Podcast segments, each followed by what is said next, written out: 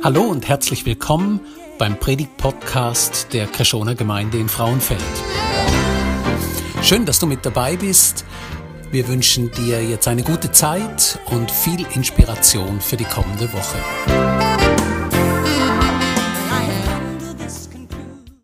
Vielleicht jetzt für die einen oder anderen, die hier innen hocken und sich fragen, was ist das für ein Typ, der heute Morgen da vorne steht. Mein Name ist Ruben Sommer. Ich bin 23 und komme, wie man wahrscheinlich unschlecht gehört, aus dem Aargau. Leider, ich weiss, Entschuldigung. Ich kann es auch nicht ändern. Ähm, und ich darf im Rahmen von meinem Praktikum, äh, von meinem Studium am Theologischen Seminar St. Krishona ein Praktikum absolvieren hier in der Gemeinde bis Ende Monat und freue mich sehr, dass ich heute Morgen da sein darf und mit euch darf Gottesdienst feiern. Auch anderen Leuten im Livestream herzlich willkommen. Schön, dass ihr eingeschaltet habt und mit uns heute Morgen hier dabei sind. Wir befinden uns im Moment in einer Predigtserie über den Kolosserbrief. Der Kolosserbrief ist abgefasst worden vom Apostel Paulus und richtet sich an Christen in Kolossä. Und die Christen in Kolossä, die befinden sich in einer schwierigen Situation. Ihr Glaube wird bedrängt. Sie leiden unter Irrlehr, werden konfrontiert mit substanziell anderen Glaubensbildern, mit anderen Weltanschauungen und in dieser Not schreibt der Paulus ihnen einen Brief. Und wer letzte Woche schon da war, der kennt das Bänkli da schon. Und der Paul hat uns das Bänkli eingeführt und ähm, hat uns erzählt von einer Begegnung, die er hatte auf diesem Bänkli. Das Bänkli, wo er einen Mann getroffen hat, befindet sich im Burstelpark oder Borstelpark, wie das bei euch ja heisst. Und dort hat er einen Mann getroffen, der ihm erzählt hat, dass Jesus ein Alien war. Und im ersten Moment finden wir das vielleicht ein bisschen amüsant oder lustig. Aber der hat das voll ernst gemeint. Und der hat das wahrscheinlich mit einer Ernsthaftigkeit gesagt, dass wenn man ihn würde fragen, glaubst du an Jesus Christus? Er wahrscheinlich ja gesagt hat. Und auch ich, wenn man mir die Frage würde stellen, glaubst du an Jesus Christus? Auch ich würde ja sagen. Jetzt ich und der Mann, wir hocken aber nicht zusammen auf dem Bänkli und diskutieren darüber, ob Jesus Christus braune oder blonde Haare hat oder ob er einen Bart trägt hat oder nicht, sondern würden wir ihn dann weiter fragen, ja, was denkst du denn, wer Jesus Christus war? Würde er vermutlich sagen, eine Kreatur aus einer anderen Dimension oder aus einer unentdeckten Galaxis? Und würde man mich fragen, was denkst du, wer Jesus Christus war? Dann würde ich sagen, Jesus Christus ist Gottes Sohn Gott in menschlicher Gestalt auf dieser Erde. Und in dieser Frage zeigt sich, dass wir, obwohl wir beide vielleicht würden sagen, dass wir an Jesus Christus glauben, ein substanziell anderes Glaubensbild haben davon, wer Jesus Christus eigentlich ist. Und auch wenn wir vielleicht im ersten Moment, wenn wir so etwas hören, sagt uns jemand, Jesus Christus ist ein Alien, wahrscheinlich schmunzeln, frage ich mich doch, woher nehmen wir uns denn eigentlich das Recht, können sagen, besser zu wissen, wer Jesus Christus ist als der Mann? Wieso können wir automatisch sagen, wir haben Recht und er ist im Unrecht? Schließlich haben wir ihn beide nicht persönlich kennt. Und Antworten auf diese Frage, wer ist Jesus und wie können wir sagen, wer Jesus eigentlich ist, finden wir im heutigen Predigtext, den wir miteinander anschauen. Im Epheserbrief, ein anderer Brief, wo der Apostel Paulus schreibt, an die Gemeinde in Ephesus, in Epheser 6, 16, schreibt der Paulus davon, dass unser Glaube ist wie ein Schild wo uns schützt vor allen Brandpfeilen, wo das Böse oder der Böse auf uns abschießt. Und ich möchte euch heute Morgen das Bild, das der Paulus dort braucht für den Epheser, für den Glauben, mitgeben. Das Glaubensschild, weil das genau das Anliegen ist von Paulus. Uns zu lernen, dass wenn wir in unserem Leben uns manchmal auf so einem Bänkchen befinden und dort konfrontiert werden mit substanziell anderen Glaubensbildern, mit anderen Weltanschauungen, dass dort unser Glaube wenn er stark ist und wenn wir in den investieren, kann es Schild sein, wo uns davor bewahrt, dass wir durch das beeinflusst werden. Und das Bild von diesem Schild finde ich mega cool, muss man aber ein bisschen genauer anschauen, dass es seine volle Wucht kann entfalten Es gibt ja ganz verschiedene Arten von Schildern. Und wenn der Paulus sagt, unser Glaube ist wie ein Schild, dann meint er nicht das Rundschild von einem antiken griechischen Soldat. Der Paulus, obwohl er in Tarsus in der heutigen Türkei geboren worden ist, ist in Jerusalem aufgewachsen. In Jerusalem hat er seine Kinder, seine Jugendzeit verbracht, ist gross geworden. Und zu der Zeit, als er in Jerusalem aufgewachsen ist, ist Jerusalem unter römischer Repression gestanden. Also die Römer haben geherrscht dort. Und die Soldaten, die Paulus jeden Tag gesehen hat, das sind nicht griechische Soldaten gewesen, sondern Legionär, römische Legionär. Und Militärhistoriker sind sich bis heute einig, dass eines der ausschlaggebendsten Gründe, wieso das römisch militärisch, äh, dass Rom militärisch so erfolgreich war, ist, der Findung von dem rechteckigen Schild war, wo ihnen zu vielen militärischen Erfolg verholfen hat. Und ganz ehrlich, der Schild ist für mich jetzt nicht wahnsinnig, wahnsinnig vertrauenserregend, dass mich der tatsächlich vor jedem Pfeil beschützt, wo der Böse auf mich abschießt. Aber ganz ein anderes Bild habe ich da, wo ich mich wirklich ganz hinter dem Schild kann verbergen, wenn es so ein Pfeilhagel kommt und nicht muss, nicht muss Angst haben, getroffen zu werden. Unser Glaube kann uns also ein starkes Schild sein, das uns hilft und uns schützt. Und das ist auch ganz wichtig, weil an der Frage, wer ist Jesus Christus eigentlich gewesen, hängt sehr viel. An dem hängt die Frucht vom Evangelium. Auch das hat uns der Paulus, äh, der Paulus, der Paul, endlich grosser Redner, hat uns das schon gesagt. Wenn wir ein falsches Bild haben davon, wer Jesus Christus ist, dann wankt unser Glaube, die Liebe erkaltet und wir verlieren unsere Hoffnung. Und darum ist St. Paulus auch so wichtig, dass er wirklich sagt, hey, schaut auf, schaut auf das, was ihr glaubt, auf das Bild, das ihr habt. Er schreibt in Kolosser 2,4, ich sage euch das, damit euch niemand betrügt mit verführerischen Reden. Und der Betrug ist ja etwas, du hast etwas, und dann nachher hast du es nicht mehr, wenn du betrogen wirst. Also du hast 1000 Franken, wirst um die 1000 Franken betrogen und dann hast du sie nicht mehr. Also du verlierst durch den Betrug etwas, was du vorher gehabt hast und jetzt nicht mehr hast. Und darum ist St. Paulus mega wichtig, dass er uns in diesem Abschnitt Know-how mitgibt, wie wir eben unseren Glauben können stärken und vor Betrug schützen.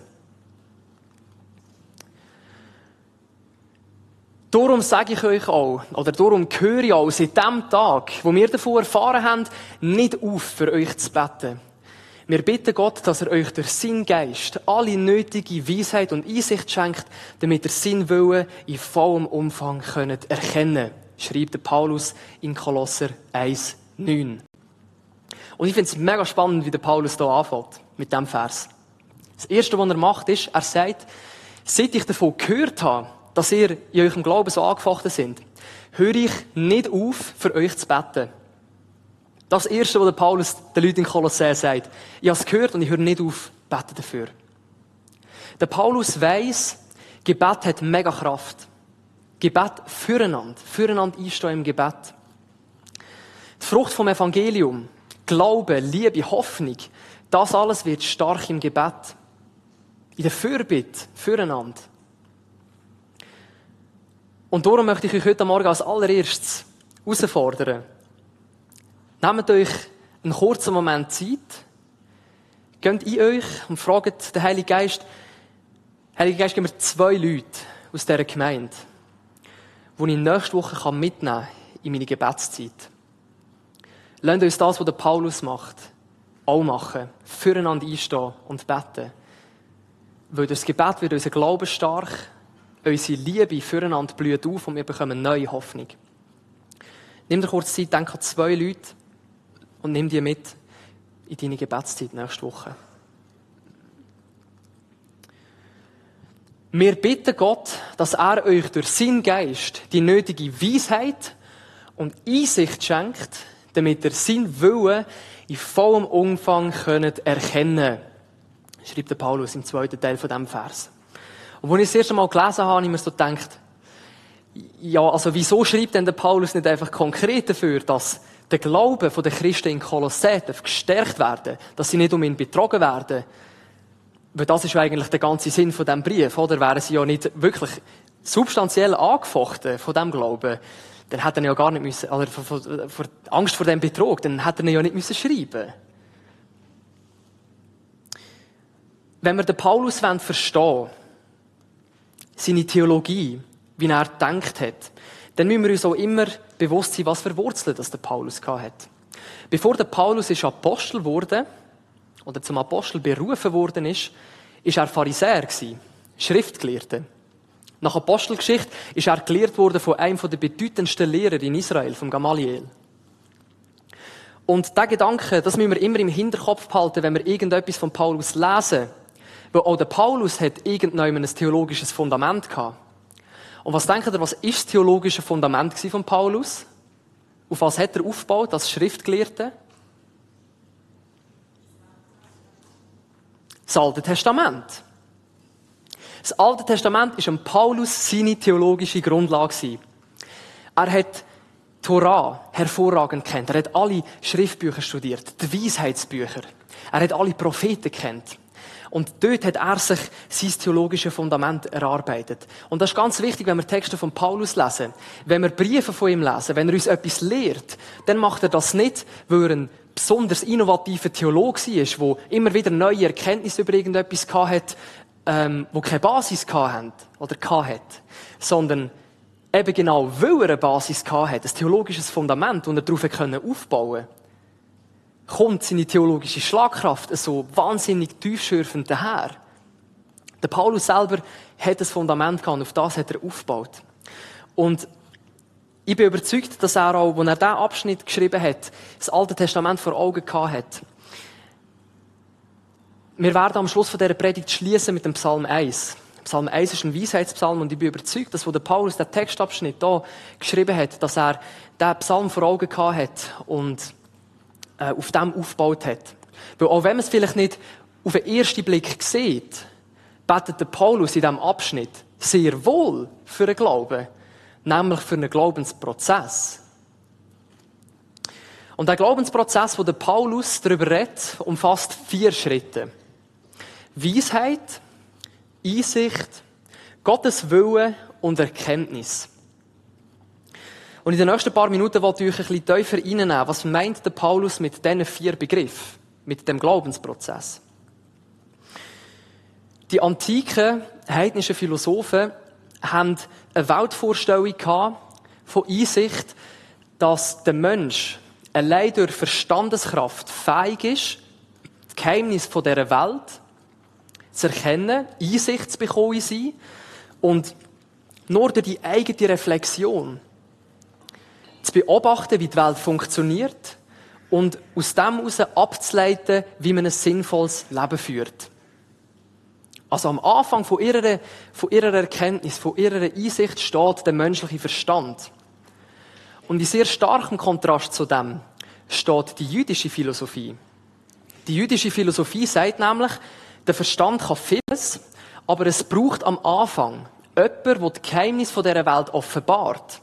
Und nur der, der die Welt geschaffen hat, der die Idee hat für die Geheimnisse, die die Welt darauf basiert, so wie sie funktioniert, nur der kann die Einsicht schenken. Der Mensch selber kann durch eigene Verstandeskraft nicht verstehen, wie die Welt funktioniert.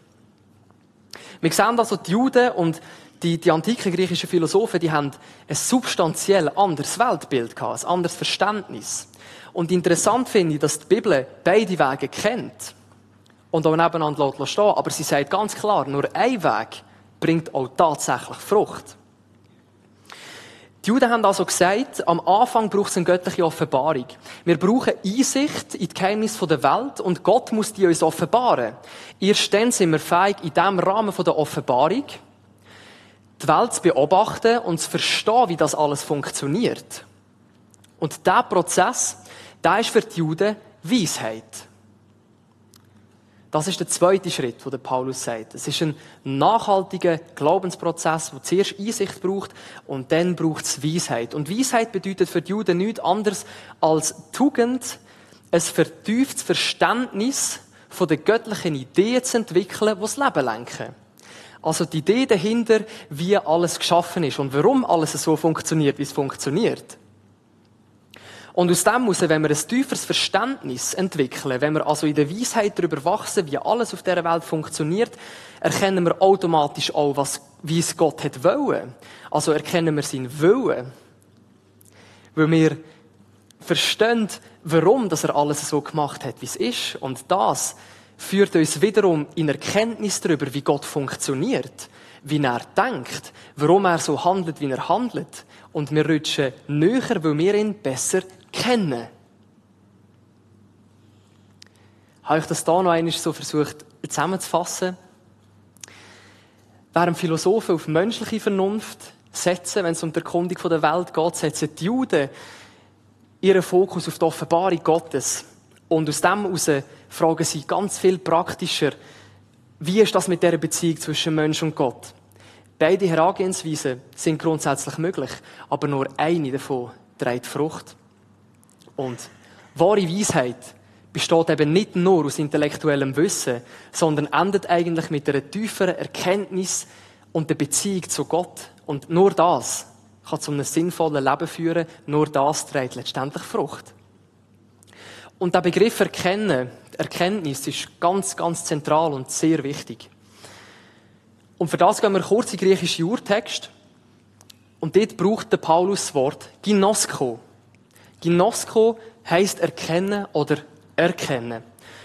Und im Griechischen gibt es einen wichtigen Unterschied zwischen rein intellektuellen Wissen über etwas und eben Ginosko, der Erkenntnis von etwas.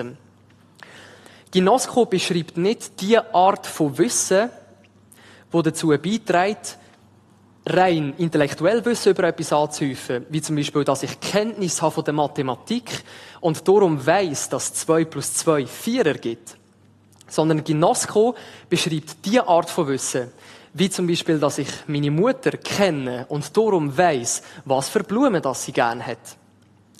Oder dass ich meinen Vater kenne und darum weiß, dass, auch wenn er es wahrscheinlich nie wird zugeben, es schätzt, dass man ihm eine Umarmung gibt, wenn er heimkommt. Oder Ginosko, es kann auch umgekehrt sein, ist die Art von Wissen, dass meine Freundin zum Beispiel weiß, dass auch wenn ich mich manchmal ihr gegenüber total daneben verhalten, sie gleich weiss, dass ich sie liebe. Ginosko ist also nicht in erster Linie ein Akt, um intellektuelles Wissen über Gott anzuhäufen, sondern dient dazu, die Beziehung zu Gott zu vertiefen, mehr über ihn zu wissen, näher an sein Herz zu rutschen. Und dass das noch ein bisschen praktischer wird, ja, überlegt, was könnte ich für ein Beispiel brauchen? Und ich habe das Fünf-Lieber-Prinzip entwickelt. Ihr könnt mir dann nach dem Gottesdienst sagen, ob das ein gutes Branding ist für das Prinzip oder nicht. Was steht auf dem Fünf-Lieber? Genau. Dominus providebit. Das heißt, Gott wird versorgen oder Gott versorgt. Und es ist doch so, etwas, wo wir sicher alle gemeinsam haben, sind Alltagssorgen. Sorgen wie zum Beispiel, lenkt das Geld am Ende des Monats wirklich für alles? Gerade ich als Student kenne die Sorge sehr gut. Oder soll ich jetzt heute wirklich noch Besuch bei den Eltern machen oder nicht? Oder ähm, ja, soll ich jetzt heute noch zum Coiffeur gehen? Habe ich noch genug Zeit? Ich weiß nicht, wenn ich Feierabend habe und so, ein bisschen stressig, bevor ich daheim bin. Oder ähm, soll ich mir jetzt wirklich einen neuen Anzug kaufen? Oder soll ich nicht einfach nochmal den tragen von der Konf, der seit zehn Jahren im Schrank steht? Ist es nötig? Die kleinen Alltagssorgen halt. Und jetzt bleiben wir einfach mal stehen, in dem, wo wir uns gerade drin befinden, äh, in diesen Sorgen, wo wir irgendwie nicht weiterkommen und es belastet uns eigentlich und wir finden es voll blöd und es nervt uns und fragen einfach mal, Gott, wie siehst du das? Heiliger Geist, gib mir mal Einsicht in deine Perspektive, auf meine Situation, wo ich jetzt gerade drinnen stehe. Wie siehst du das? Und dann schenkt uns Gott Einsicht. Er offenbart uns etwas Neues, gibt uns Einblick in seine Perspektive. Und sagt uns dann zum Beispiel, wenn Gott einem Menschen Reichtum und Güter gibt und lässt ihm davon essen und trinken und sein Teil davon und fröhlich sein bei seinen Mühen, die er jeden Tag hat, dann ist das eine Gottesgabe. Aha. Jetzt fange ich an, von etwas Neues realisieren. Ich bekomme Einsicht in eine neue Perspektive. Also hinter der Erfüllung von meinen täglichen Bedürfnissen, wie zum Beispiel, dass ich jeden Tag etwas zu essen auf dem Tisch habe, steht nicht mein Effort, den ich jeden Tag leiste, sondern verbirgt sich eigentlich Gott, wo mir das gibt. Weil es ist eine Gottesgabe. Und wenn ich jetzt mal gecheckt habe, hey, in der Erfüllung von meinen täglichen Bedürfnissen steckt mehr, als ich bis jetzt gedacht habe, dann bin ich fähig, mich in das zu verteufeln und meinen Blick aufzutun und zu lehren und zu reifen in diesem Prozess. Und das ist dann eben Weisheit. Und dann haben wir wieder Gott, der uns lehrt. Darum sage ich euch, macht euch keine Sorgen, was ihr an Essen und Trinken zum Leben und an Kleider für, für euren Körper braucht. Wer von euch kann durch das, dass er sich Sorgen macht, sein Leben auch schon nur um eine Stunde verlängern? Und ich fange langsam an zu checken, ich lehre etwas Neues. Ich, ich, ich merke, hey, eigentlich ist es völlig unsinnig, dass ich mir über die Sachen immer Sorgen mache, weil nur weil ich mir Sorgen mache darüber, erfüllt sich das nicht magisch. Meine Sorgen tragen nichts dazu bei, dass meine täglichen Bedürfnisse erfüllt werden, sondern da ist einer, der hinter dem steht und dafür sorgt, dass das da ist, was ich brauche. Und dann sehe ich aus dem aus Gottes Willen. Weil er sagt nämlich, mach dir keine Sorgen und frag nicht, was soll ich essen oder was soll ich trinken, was soll ich anlegen. Weil um diese Sachen geht es bei denen, die Gott nicht kennen. Aber dein Vater im Himmel, der weiß, was du alles brauchst. Und ich merke, hey, Gottes Wille ist es, mich zu versorgen. Er möchte zu mir schauen.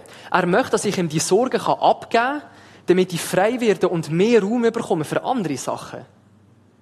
Weil es längt ja schon, dass ich mir jeden Tag um, jeden Tag um die gleichen Sachen muss Sorgen machen Und aus dem heraus wächst meine Erkenntnis. Ich rutsche näher zu Gott, meine Beziehung zu ihm wird vertieft.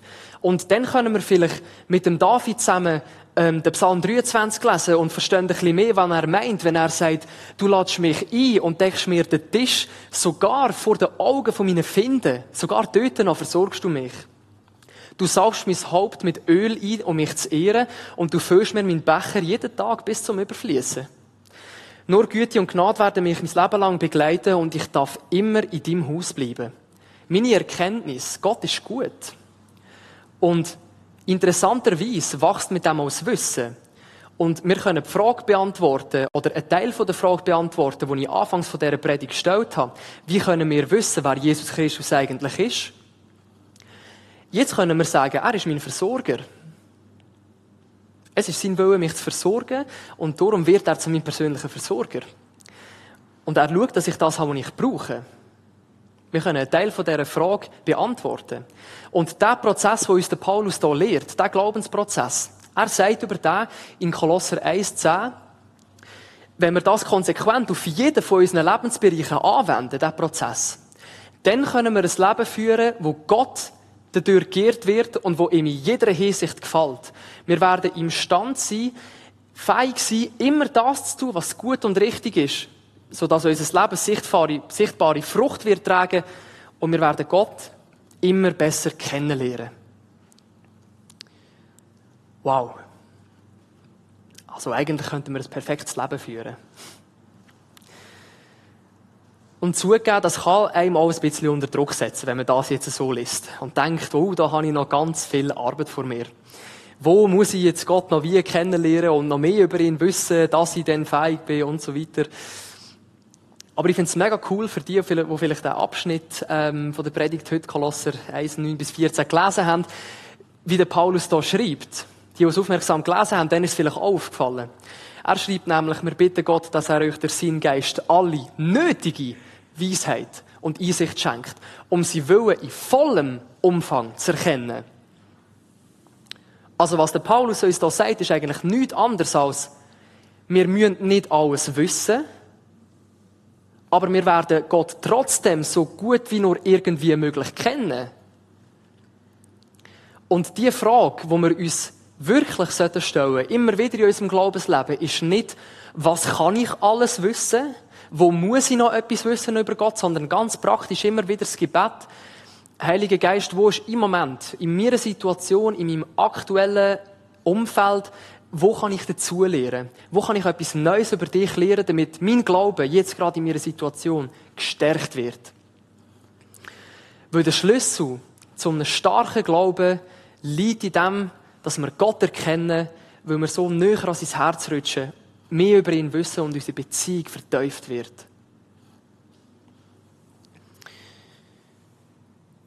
Und wenn wir Gott immer besser lernen kennen, dann fangen wir mit der Zeit auch an, zu lernen, wie er tönt. Wir können seine Stimme erkennen. In Johannes 10, 27 sagt Jesus, meine Schafe, die hören meine Stimme und ich kenne sie und sie folgen mir. Und in Vers 5 sagt er, einem Fremden aber, dem würde sie nie folgen. Sie laufen vor ihm davon, weil sie seine Stimme nicht kennen.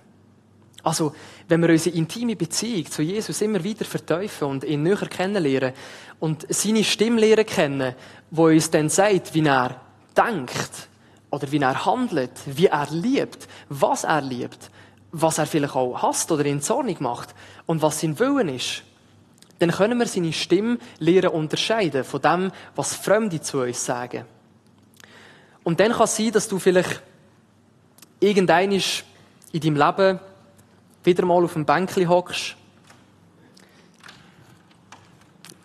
vielleicht ein paar Sonnenstrahlen genießt. Und letzte Woche in der Predigt von Paul haben wir einen liberalen Theologen kennengelernt aus den USA, den Reverend Dr. J. Caleb Lyons. Und vielleicht sind wir zufällig gerade in der gleichen Stadt ähm, und er setzt sich auf das Bänkchen dazu. Und wir fangen davon reden, über den Glauben, äh, über Gott, Jesus. Und dann sagt er plötzlich zu dir, hey, hast du eigentlich gewusst? Die Auferstehung, die ist eigentlich gar nie wirklich passiert. Jesus ist nicht auferstanden. Die Geschichte muss man eigentlich als Gleichnis verstehen. Die Apostel und die Kirchenväter, die früheren, die haben das nicht verstanden. Die, die sind noch, die sind zu fest im Jesus-Film gewesen. Was nach dem Tod kommt, das können wir eigentlich gar nicht so genau wissen. Und jetzt im ersten Moment denkst du dir, wow, was sagt er zu mir? Aber jetzt ist ganz wichtig, anstatt wegzulassen, jetzt müsst ihr ganz genau zulassen, was er zu euch sagt. Weil nur in dem, dass wir hinhören, was uns, was an uns hintritt, vielleicht was für eine andere Glaubensansicht oder Weltanschauung, nur dann können wir auch unterscheiden, ob in dem Sinne Jesus ist, ob das seine Stimme ist, die wir hören, oder ob das die Stimme von einem Fremden ist. Und darum weil ich gerne möchte hören, lasse ich ihm zu und merke, mh, hm, das ist nicht die Stimme von Jesus, die ich hier höre. Weil Jesus sagt mir in Johannes 11, 25, ich bin die Verstehung und ich bin das Leben. Wer an mich glaubt, wird leben, auch wenn er stirbt. Und dann kann ich ganz getrost, kann ich ihm sagen, Caleb, danke vielmals für das nette Gespräch. Das ist die Stimme von einem Fremden, wo mir durch seine Worte an mich herantritt. Ich kann aufstehen. Ich kann ihm Danke sagen für ein interessantes Gespräch und darf weitergehen. Was ich euch damit sagen will, ist, ihr müsst keine Angst haben vor Konfrontation mit anderen Weltanschauungen, vielleicht auch anderen, ähm, ja, anderen Glauben oder substanziell anderen Glaubensbildern. Weil je näher dass ihr an Gottes Herz sind, je besser ihr ihn kennt, desto mehr ist euer Glaube eben ein Schild, wo euch schützt vor dem, wo euer Glaube stark wird durch die Beziehung zu Jesus. Und Gott will, dass du ihn besser kennenlernst. Gott kennenlernen ist das, was dein Glaube festigt. Und ein Gedanke, der mich sehr berührt hat in der Predigtvorbereitung, war, wo ich mir mal überlegt habe, Jesus hat ja eigentlich als alles Mögliche können auf die Erde kommen er hat können als König auf die Erde kommen. Dann äh, wäre er vielleicht sogar König geworden in, äh, in Judäa ähm, und hat dann gerade mal können seine Gesetze, also die göttlichen Gesetze, einfach an erste Stelle setzen und sagen, so wird's gemacht, das ist die göttliche Ordnung, also ich kann das halten, ist sowieso super und hat sich nicht überall müssen rechtfertigen, wieso er jetzt predigt, was er predigt.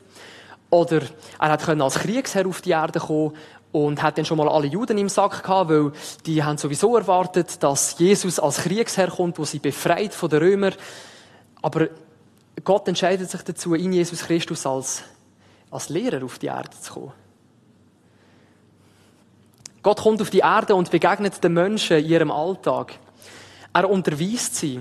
Er lehrt ihnen, wie sie ein sinnvolles Leben führen können. Er zeigt ihnen, wie man an Gott glauben kann. Er weiht sie ein in die Geheimnis dieser Welt. Das ist seine Mission. Ich meine, rein technisch gesehen hat es doch vielleicht schon gelangt, wenn Jesus einfach auf die Erde gekommen wäre und am Kreuz gestorben wäre für die Schuld der Menschen. Vielleicht hat das technisch gesehen gelangt.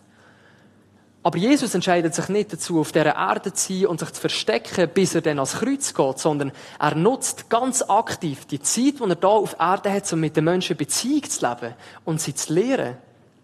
Und ich glaube, das sagt doch einiges aus über den Charakter von Gott. Und darum werde ich dich heute Morgen ermutigen, mach dich neu auf, Gott zu entdecken in deinem persönlichen Leben und nimm ihn als dein persönlicher Lehrer an.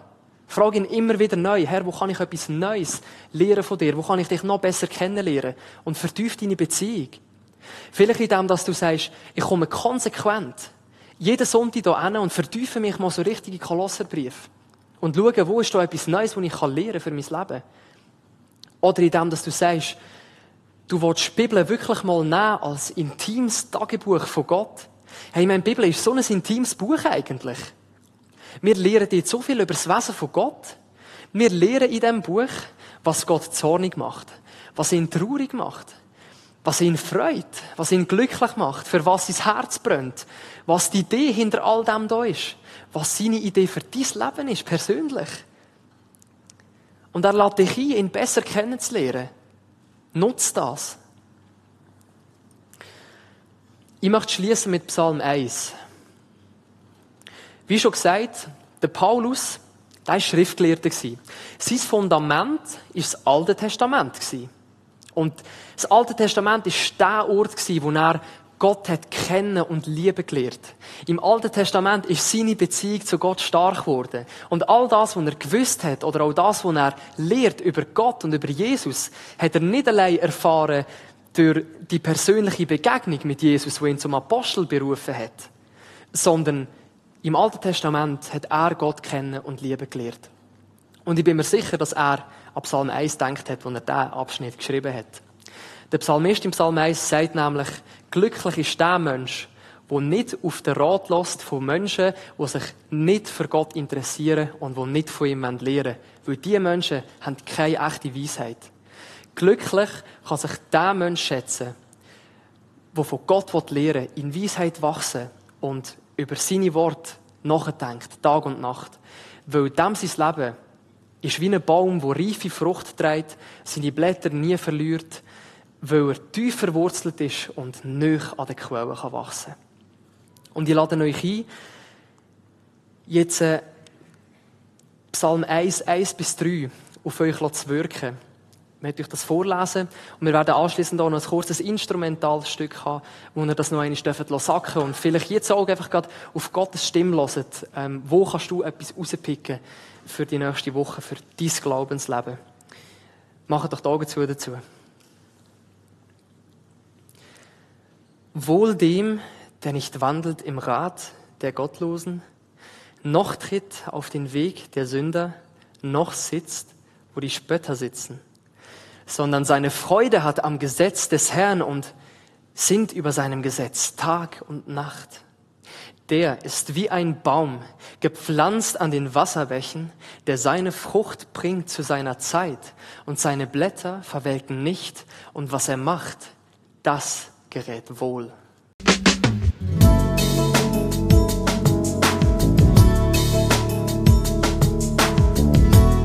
Schön, dass du mit dabei warst. Wir hoffen, du konntest durch diese Predigt profitieren. Weitere Infos zu unserer Gemeinde findest du auf unserer Webseite unter Krishona, das schreibt sich mit ch, minus frauenfeld.ch. Wenn du uns eine Nachricht schicken willst, dann schick uns doch einfach eine E-Mail auf die Adresse info at krishona-frauenfeld.ch.